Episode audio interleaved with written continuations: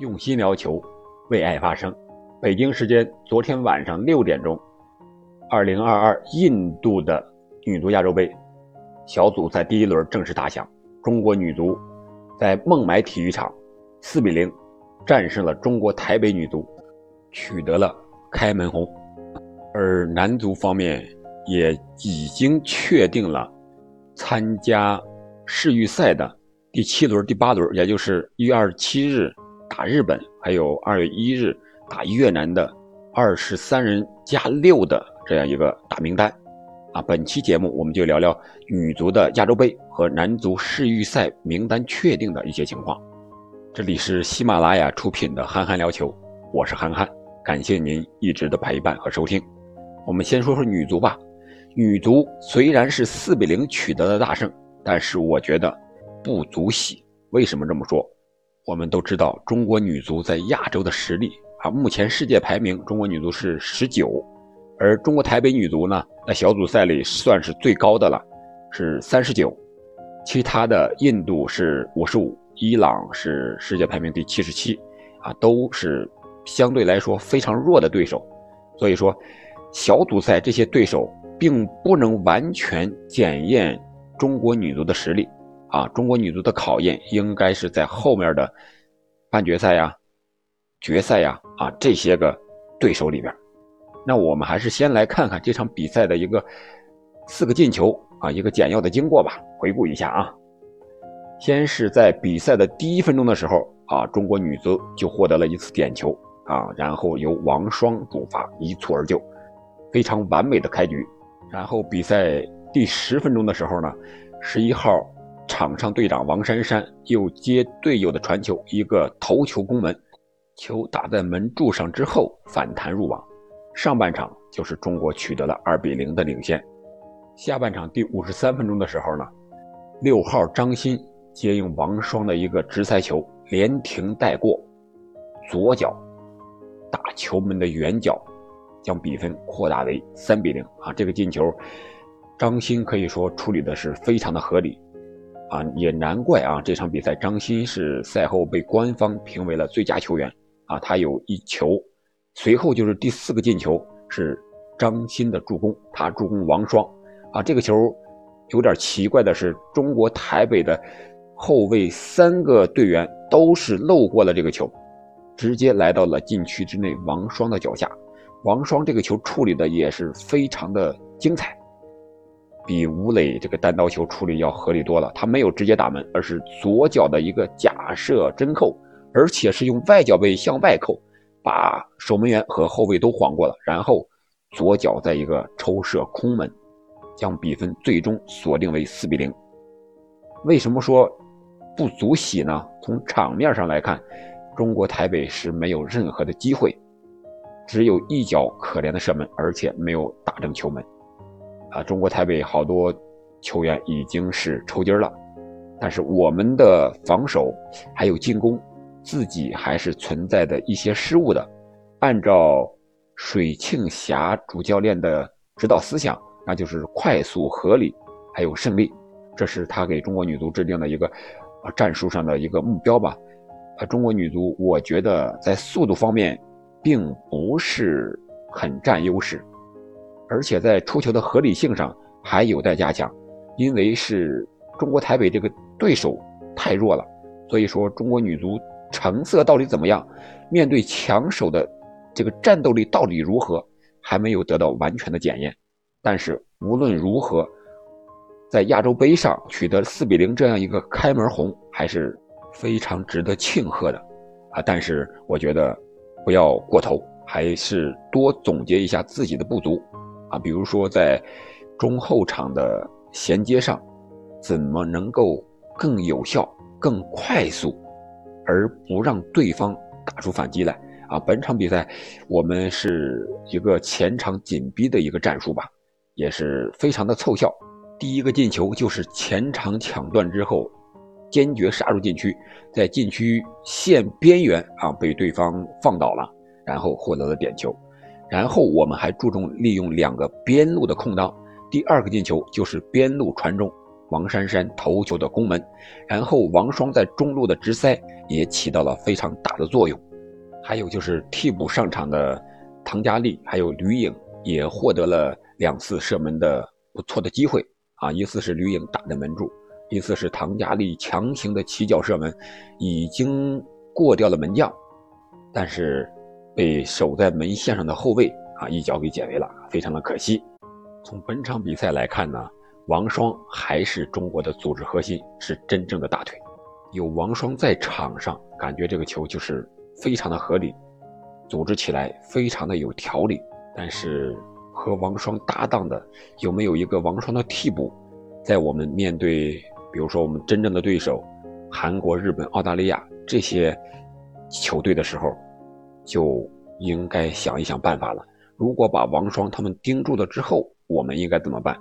啊，这是我们需要提前考虑的一些隐忧上的问题。好了，关于女足我们就聊到这儿，然后我们说说中国男足这个大名单的确定。啊，目前好多网上说有专门的记者已经确认了二十三加六这么一个大名单。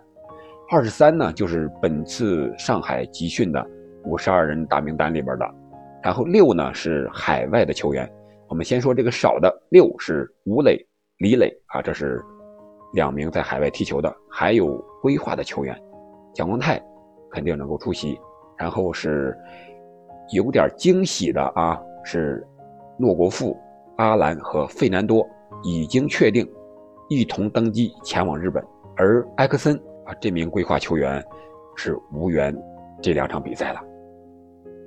然后还有一个比较惊喜的就是戴伟俊，他的户籍呢以前是中国香港啊，就是在他参加集训的时候还没有办理好。深圳的入籍，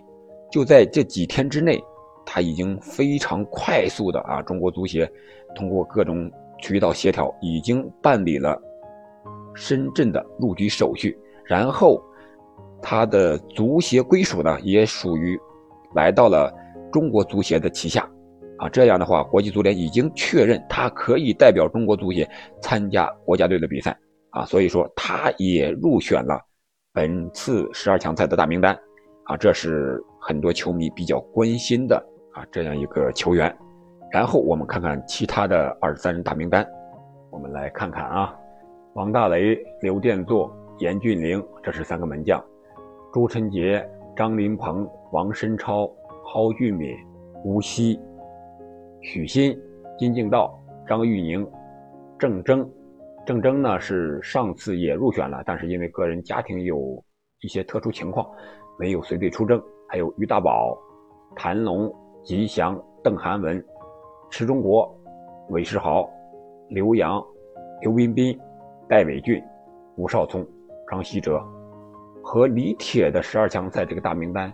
变化不大，基本都在上一届的十二强赛大名单里边。新入选的有谁呢？谭龙，这是长城亚泰的，还有吉祥、邓涵文、刘洋、戴伟俊。吴少聪啊，这里边广州队有吴少聪和邓涵文，深圳队是戴伟俊，然后吉祥和刘洋呢是山东泰山的，啊，可以说山东泰山啊真正成为了中国十二强赛的一个第一大户，达到了七人。这里边年轻队员呢，刚才我们说了有戴伟俊，这是 U23 的，还有吴少聪，他是 U21 的，目前是在广州效力踢后卫，身高。和体重啊，这个身体条件不错，达到了一米九二，啊，希望他能够发挥出应有的作用吧。从这份名单，我们也可以看出啊，主教练李霄鹏指导还是以稳为主，因为毕竟这么短的时间，又是经过长时间的训练、比赛来考察选拔队员，就像有的媒体说的，它是一个选秀性质的，真正的战术训练可能不是很多。也就是出发前这么两三天，还有到日本之后的一些训练了，所以说还是以上一次的阵容啊为一个基本的考虑一个框架，然后呢又加上了一些在联赛里表现比较好的队员，比如说郑铮，他是泰山队的队长，既能踢中后卫也能踢边后卫，还有这个邓涵文，我知道他第一次入选国家队的时候。表现是非常的亮眼的，在右边后卫位置上能传能射，而且传球的脚法多变，高空的、低平的、后点的、前点的啊都能传，还是不错的啊。本赛季发挥的也还可以。然后是刘洋，是泰山的一个左边卫吧，打三五二阵型的一个左边卫啊，能突能射，也不错表现的。然后是吴少聪，是一个中后卫，本赛季出场也比较多。这些年轻球员的入选呢，应该是为下一届或者说是。以后的比赛啊，进行储备人才了。然后就是规划球员这一块儿蒋光泰不必多说了，他随广州队打了剩余的中超的联赛，肯定会出场的。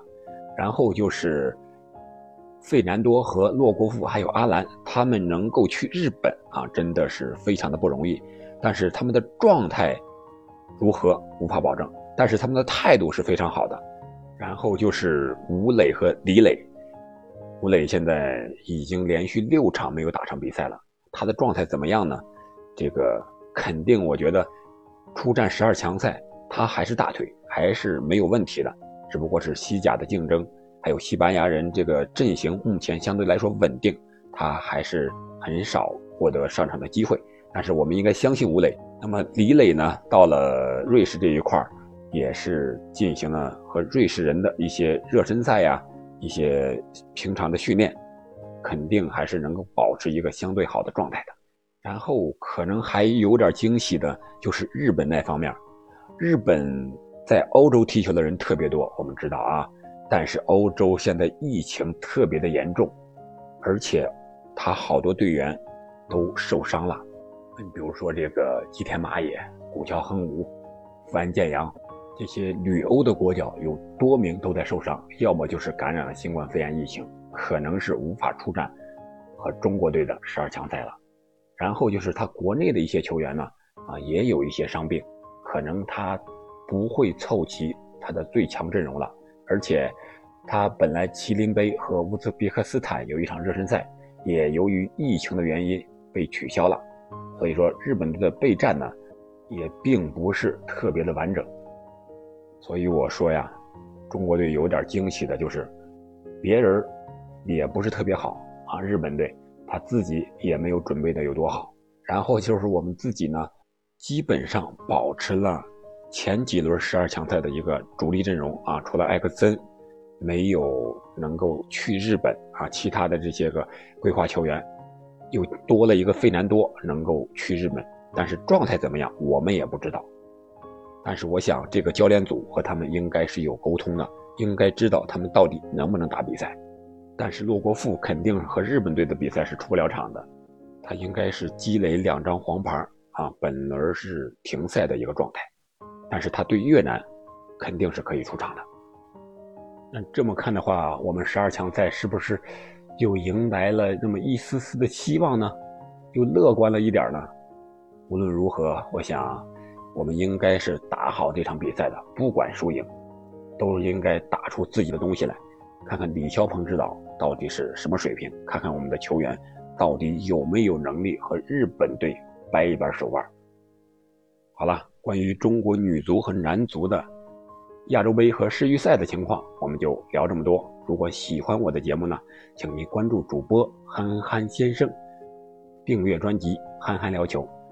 并。评论和转发给其他的朋友们，也希望球迷朋友们能够关注中国女足和男足的比赛。在这里呢，我把这个比赛的时间和大家说一下：中国女足亚洲杯的剩下两个小组赛的对手分别是伊朗和印度，而比赛的时间呢是一月二十三日的下午六点是和伊朗队，然后一月二十六日的晚上十点是和印度队。然后男足的世预赛呢，是一月二十七日的晚上的六点和日本队，然后是二月一日，也就是大年初一晚上的八点和越南进行比赛。好了，本期节目我们就聊到这儿吧，我们下期再见。